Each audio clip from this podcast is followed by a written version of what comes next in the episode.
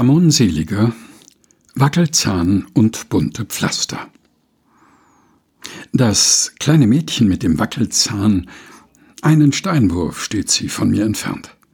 Ein Kinderlächeln zieht sich über ihr Gesicht. Frech grinst sie mich an. Ein Bein hat sie nach vorn gestellt. Meine Tochter. Sie wippt vor und zurück. Jetzt rufe ich, wer kommt in meine Arme? Da rennt sie los. Mit lautem Kichern tobt sie auf mich zu und wirft sich in meine offenen Arme. Volles Vertrauen, ganzes Risiko. Nicht einen Moment denkt sie darüber nach, was alles passieren könnte. Die offenen Arme sind ihr genug. Dabei zeugen die Pflaster an ihren Knien wie Trophäen von ihrer Tapferkeit. Die grellen Farben können die blauen Flecke kaum verbergen. Sie kennt den Schmerz nur zu gut.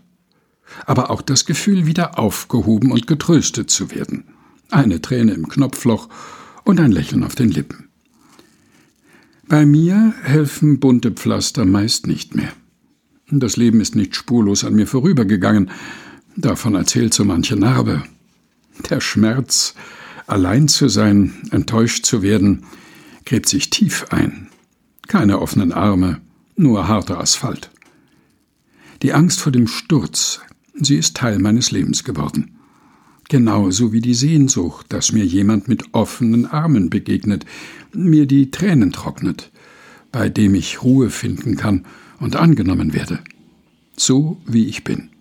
Mit all den bunten Pflastern auf den Knien, die von den kleinen Dummheiten und den großen Stürzen erzählen. Um ehrlich zu sein, fällt es mir inzwischen schwer, einfach loszurennen.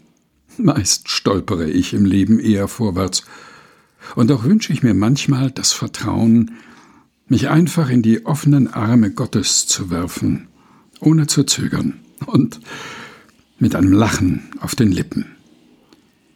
Ramon Seliger, Wackelzahn und bunte Pflaster. Gelesen von Helge Heinold. Aus Spielraum. Sieben Wochen ohne Blockade.